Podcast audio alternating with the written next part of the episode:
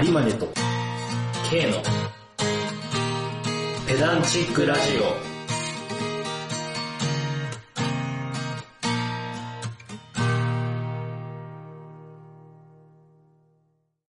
雑学をこねくり回して無駄知識を連成するラジオ、ペダンチックラジオの時間がやってまいりました。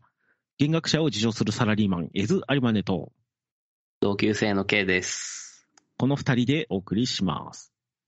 ちょっと K が体調悪そうな感じがしておりますが、めっちゃ病み上がりですね。病み上がりの中、酷使していくペダンチックラジオ。今日やんなきゃいけないのかわかんないけど。うんまあまあまあやっていきましょう。いやーめっちゃ風邪ひきましたね。せっかくのゴールデンウィークだってのにね、いや、そう、本当になかなか、なかなか辛いですね。辛い。一人暮らしの風って孤独だよね。はいはいはいはい。そうですね。いや、本当にそれはわかる。なんか、独り身で特に不自由ないんだけど普段。うんうん。こういう時感じるよね。はいはい。なんかその、寂しさみたいな。わかる。俺も一人暮らしの時にインフルかかった時は死ぬかと思ったね、本当に。いやー、死ぬよね。辛い、マジで。いやー、孤独でしたよ。ずっとネットフリックス見てましたよ。なんかよくわかんないけどさ、はいはいはい。なんか、アポカリプスもの？あの、ああ、はい週週末ものがめっちゃ見たくなって、風邪ひいて。なんかよくわかんないけど、宇宙戦争とか見てさ、ああ、なるほどね。うん、そういう心理的な、あれあるんですか、あるんですかね？いや、知らないだけどな知らないですか？熱に浮かされて、週末ものが見たくなるというう。ん。いや、知らないですね。知らないですか？知らないですね。風に、風にまつわるペダとかないですか？ああ、まあ、風にまつわるペダ。そしたらもう、あれなんですよね。医学の領域なんで。そうだね。それは医学か。それはもう医学。確かに雑学ではないか。そうそうそう。あ医学情報の発信って結構やっぱ、ここ最近ネット、インターネット上は結構慎重になってまして。あ。うんうんうん。だから Google の検索とかも、その医療情報の検索結果のところにはちゃんとその医療機関受診とかをするようにみたいな。ああ、なるほど。で、同じく Google がその管理してる YouTube なんかも、その健康法とか民間医療だとかはいはいはいはいはいはしてて、まあね、まあ日本のテレビもよくやってるんですけど、い。うん。まあ鉄板ネタみたいなんで、でその中でまあ根も葉もないデマとか、逆に危険あ広がっちゃったせいで、まあだいぶここの辺慎重になってるんですよね。ああ、なるほどね。結構規制がじゃあ、しっかりそうそうそうしてんだ。ああ。いや、でもあるよね。とんでも治療法みたいな。あるある。なんか、会社の人がさ、うん。まあ、50過ぎてすごい健康そうなんだけど、うん。すごいなんか生き生きされてますよね、みたいな話したときに、うん。なんか、波動波動。波動治療、銀座の先生のところに行ってるから元気なんだ僕は、みたいなの言ってて。うさんくさくて面白いんだけど、その人。でも確かに生き生きしてるのね。ああ。波動もバカにならんなと思ったけど。そう、あれなんですよね。あのーまあ、イグ・ノーベル賞っていう科学者、面白い研究をに送る賞みたいなんで、うん。えー表彰された研究がですね、うん。安い偽物の薬よりも高い偽物の薬の方がよく効いたっていう。マジで。これあの、行動経済学の学者、ダン・アリーリって人の研究なんです。うんうん。まあ、だからその、プラシーボ効果ってよく言われうる、んうんうんうん。と聞くもんがないけど、なんか効いたような気がするみたいな。はいはいはいそれで、安い偽物の薬よりも高い方が効果があったという。だからその波動もきっと高いんでしょうね。ああ、高いだろうね。で銀座にね、今日構えてるぐらいですからね。確かに。銀座って聞くとなんかちゃんとしてる感出るしね。そうそうそうそうそう。ね。わかる。ああ、でもプラシーボってよく聞くけど本当にあるんだね。でもあとさ、なんかうん。飲み会で酔える人っているじゃん。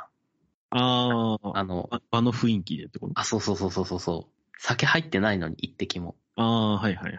あれもそうだよね。ある意味。そうだねいや。、プラシーボとは言わないのかもしれないけど。どっちかっていうとね、俺それは、その共感能力の方な気がするんだよな、その人の。ああ、周りとの。共感というか、感情移入というか、うんうんうんそういう類の人は結構映画見てすぐ泣いちゃったりするんじゃねえかなっていう。うん。ああ、なるほど。えー、ちょっとその親和性気になるね。うん、なんかありそうだね。うん。ノンアルで酔える人は映画ですぐ泣く説？そう、すぐ泣く面せ白いね。だからあれなんですよね、ちょっと話を戻して、うん。偽薬、プラシーボ、まあ、プラセボっていうね、その、商品があるんですよ、実は。プラセボ？あの、偽物の薬、うんうんうんうん。アマゾンで売ってます。あ、マジで？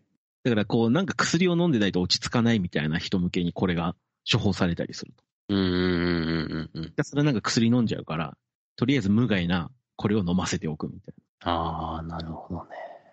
ああ、でもなんかさ、がん治療の治験でそういうのあるらしいじゃん。な。おー。まあ、これちょっとドラマ知識だから、はい実際あるのかわかんないけど、保険適用内の治療だと、もうどうしようもない人に向けて、まだ認可されてない治験薬を被験者2人、患者さん2人に、はいはいはい。1個は本物、1個は偽物を。処方するんだって。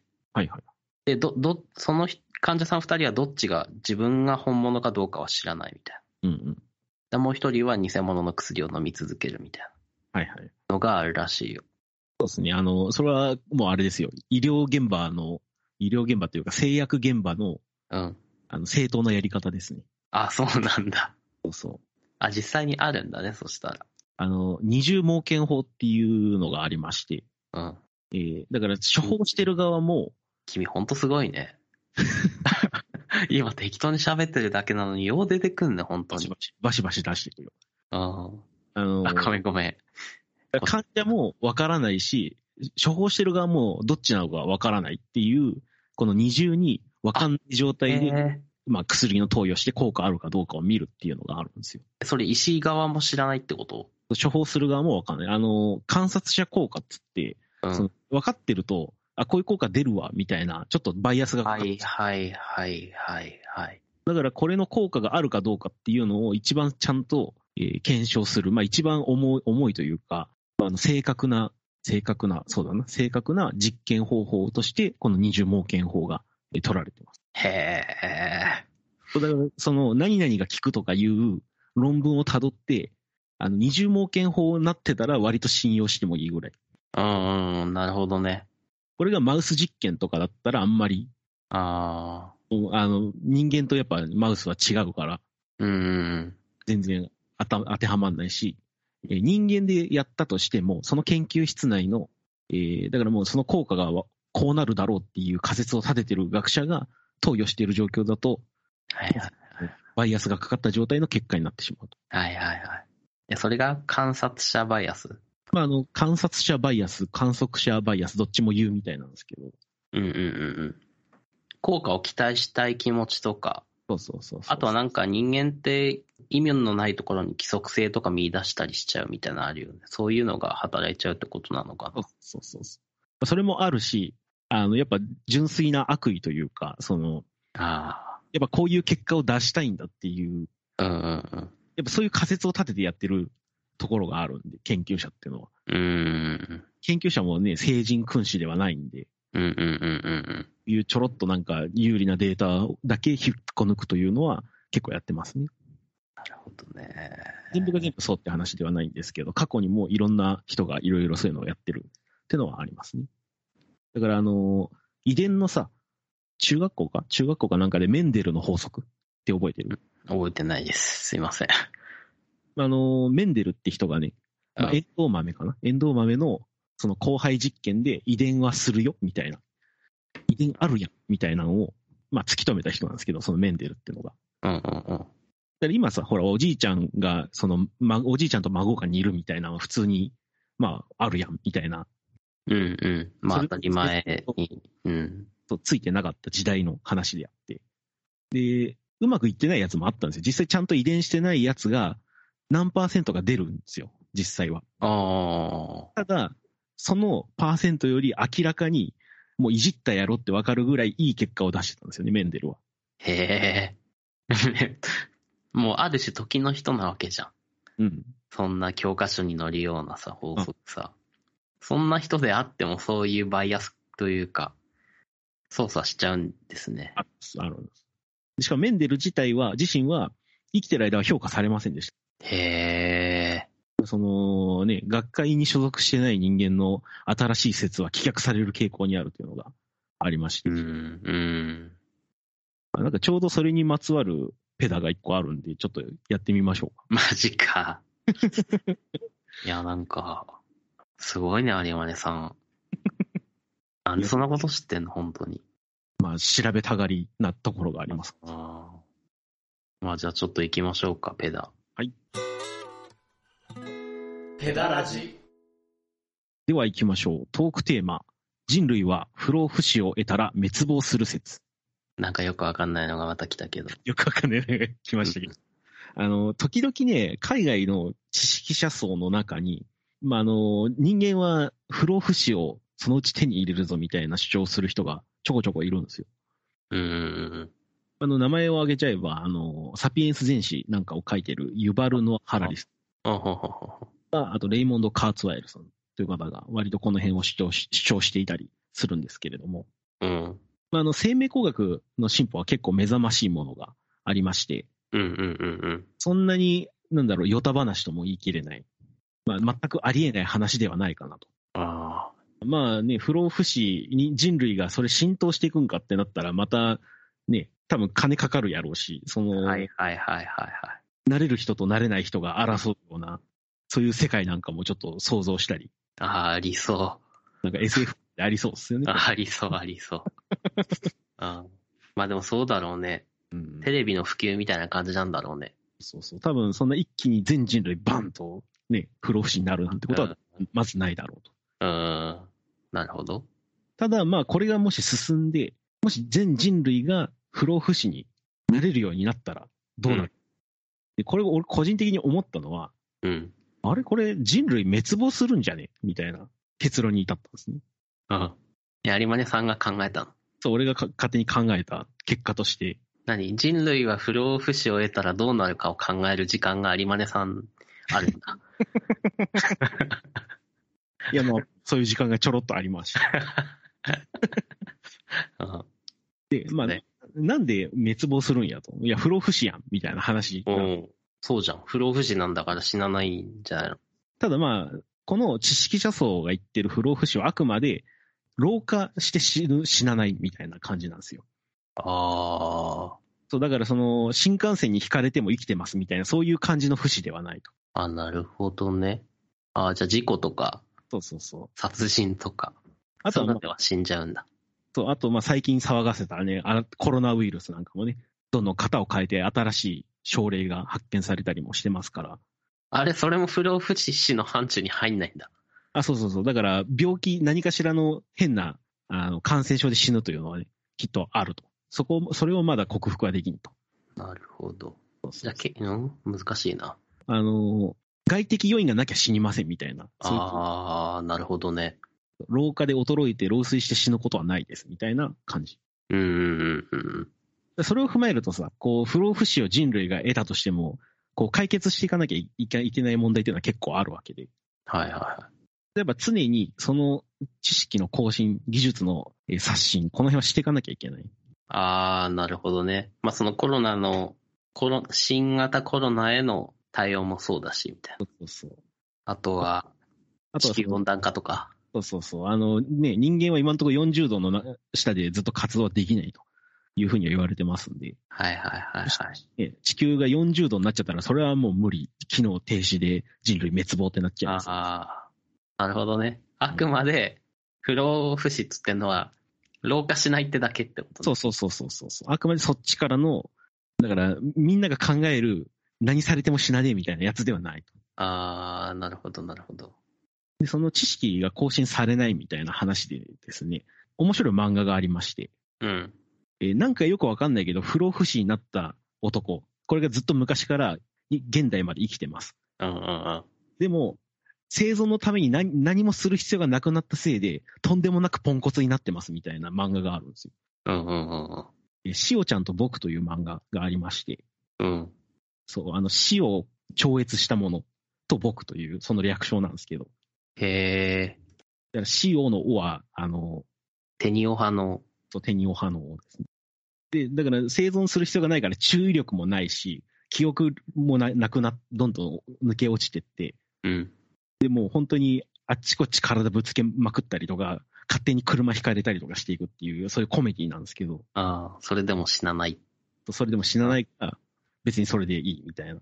はいはいはいはい。でこれに近い状態に人類になっちゃうんじゃないっていうのは、ああ、なるほどね。ポンコツになっていくのか。そう、ポンコツになっていくこと。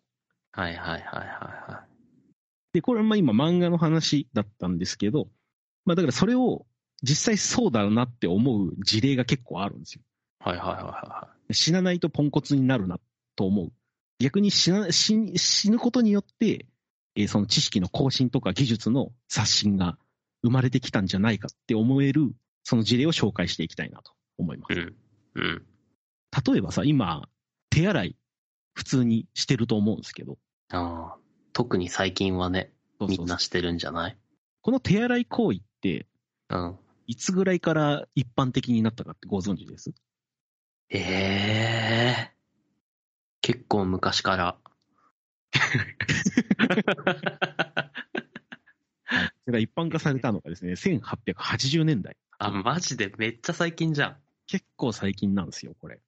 これはあくまでそのヨーロッパ全体での話になってまして、うん。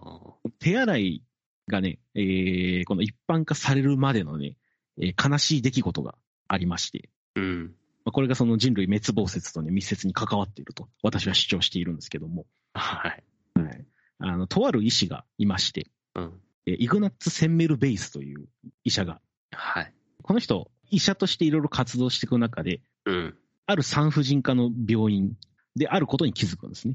うんうんうん。第一産科と第二産科っていう二つの建物がありまして、はいはいはそ、そこでそれぞれえ出産が、出産などの、まあ、そういった医療行為が行われていたんですけど、い。うん。え第一産科の方で、え三熟熱と呼ばれる、まあ、熱とか出して、えー亡くなってしまう、母親の方が亡くなってしまうという、ああ、お母さんの方が。そうそうそう、そういう病気がなぜか多い。そっちの方が多いというはいはいはいは気がつきます。で、これなんでなんやろうなと、このセンメル・ベイスさんが不思議に思っていろいろ調べていくんですね。い。うんうんうんうん。でそこで得られた知見としては、その第一産科は、えー解剖もしてる医者が担当しています。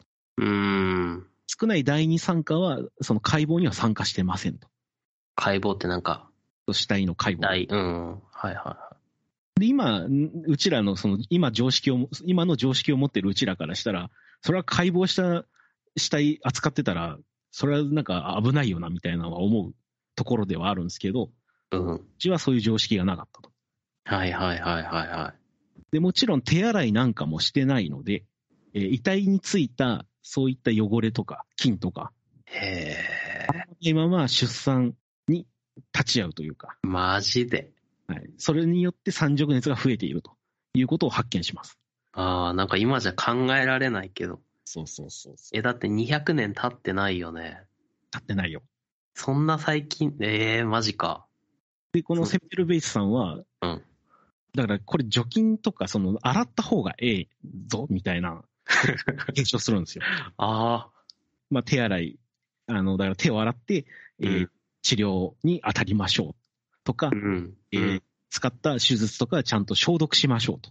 はいはいはいはいはい。消毒という概念を、あのーちゃんとぶち上げたのはこの人が初めて。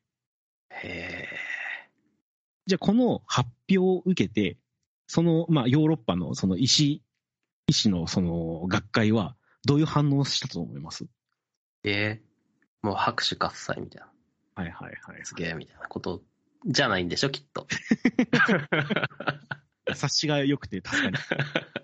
えーあこれもう、あのーもうほぼ無視されました。えー、マジか。まあちょっとね、そのセンメルベースさんの発表の仕方が良くなかったとかいう説もあるんですけど、うんうん。医師自身がその死ぬ原因をもたらしてたっていうところに拒否反応があったというような説もあります。ああ、その、病院側に責任があるみたいな。そうそうそうそう。ああ、なるほどね。変わんねえな、人は。これ発表したのがでだいたい1850年前後なんです。うん。でもそこから無視されます。うんうんうん。された結果、センメルベースは、まあ、他のいろんな事情も重なって、えー病んでしまいます。ありゃ、で病んでそのまま亡くなっちゃいます。マジか。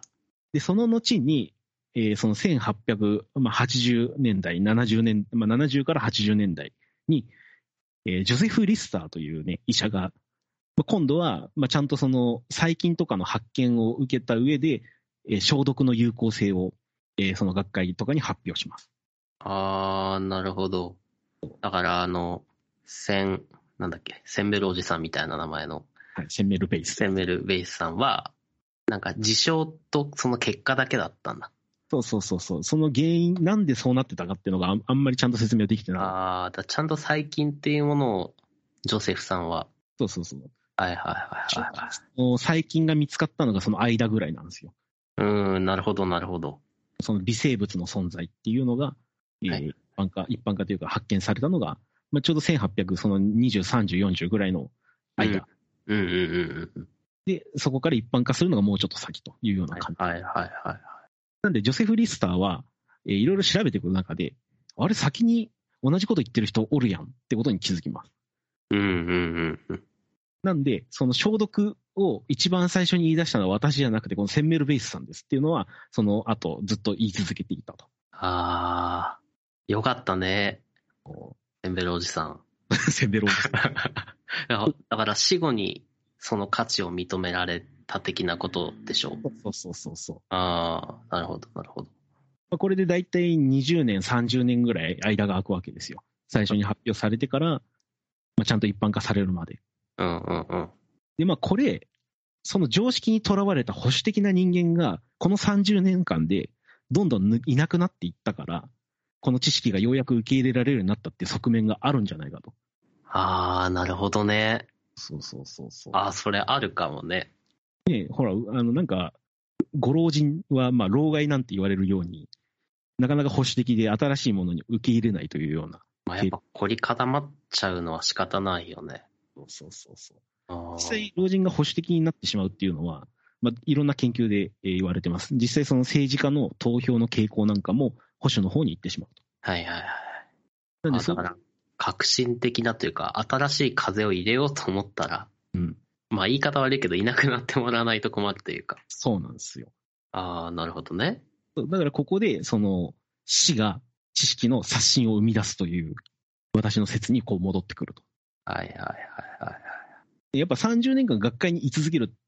まあ、老人、その時点で老人だったら、30年後は多分いられないと思うんですよ、今のとこうんうんうんうんうん。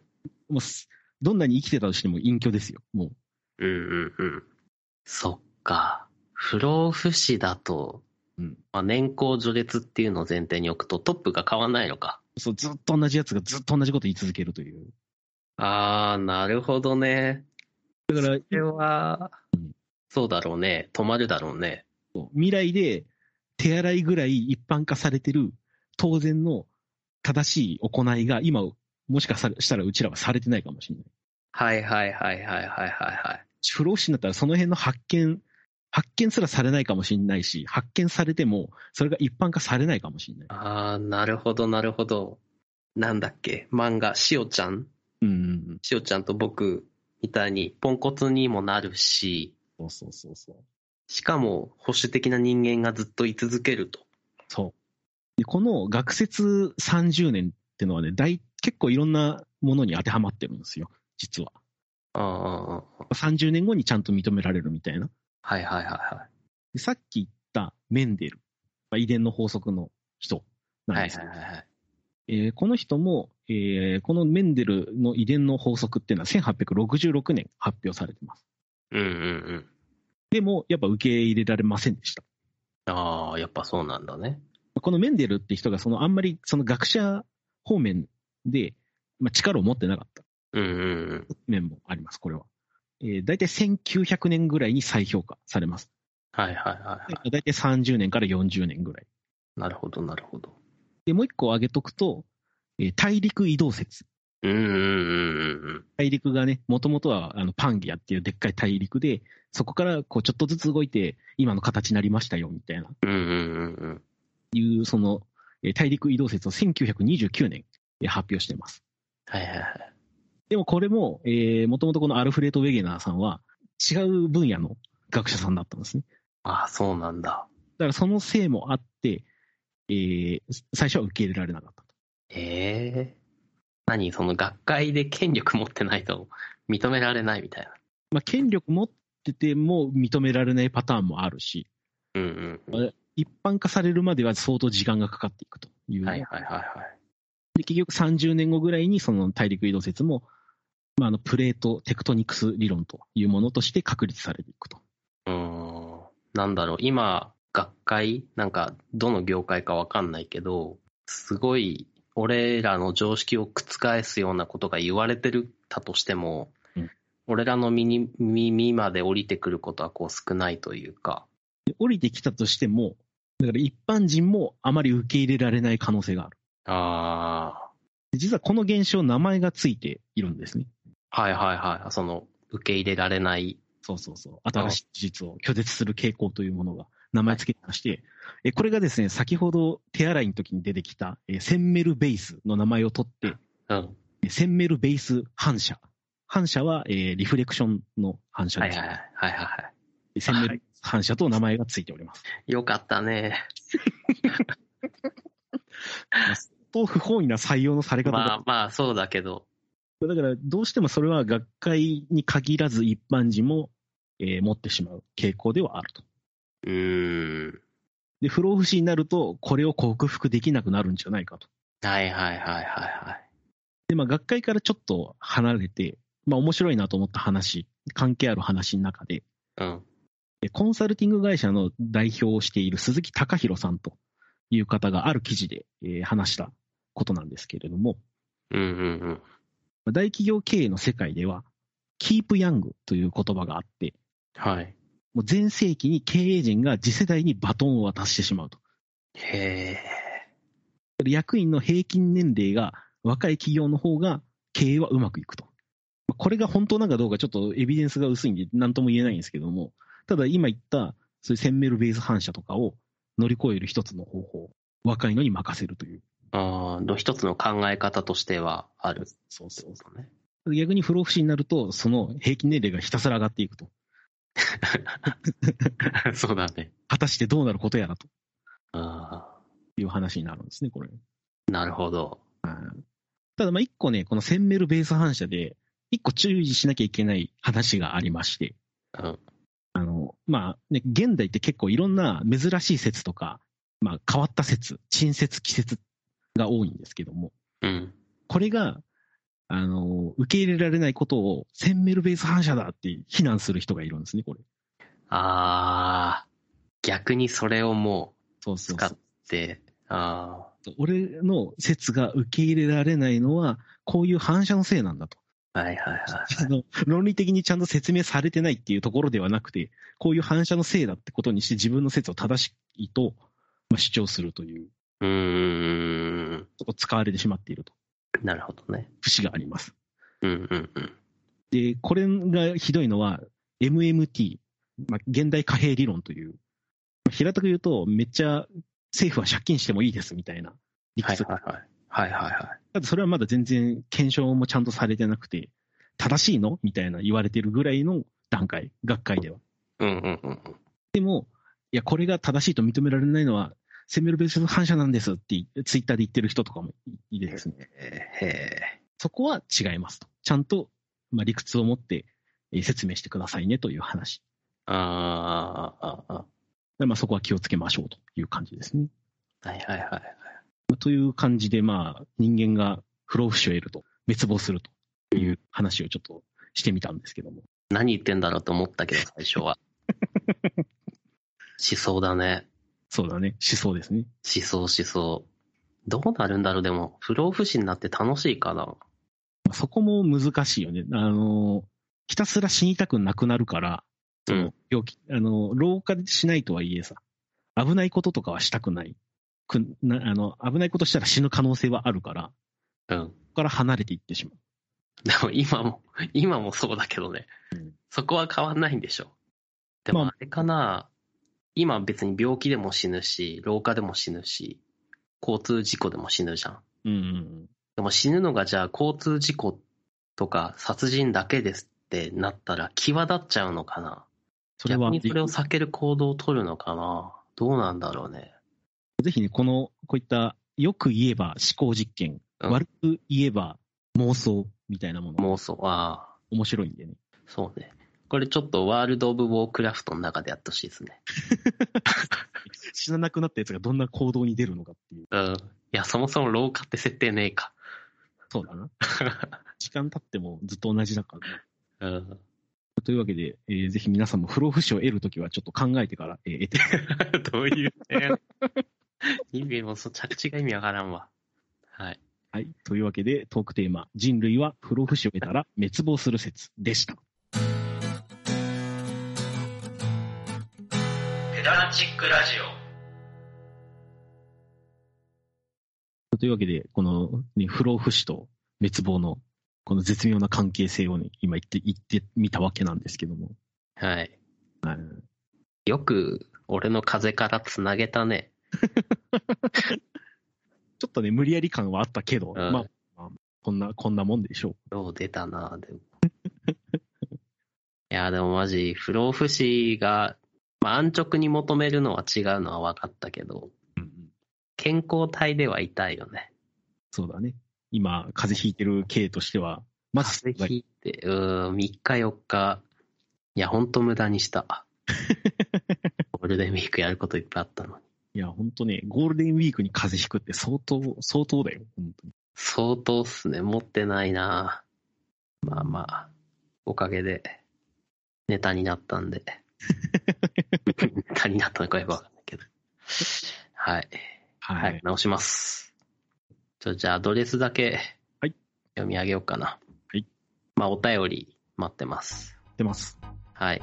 えー、ペダンチックラジオアットマーク Gmail.com、えー、pedanticradio アットマーク Gmail.com までお願いいたします。お願いします。はい。はい。では、次回のペダンチックラジオでお会いしましょう。エズ・アリマネと、K でした。さよなら。あー。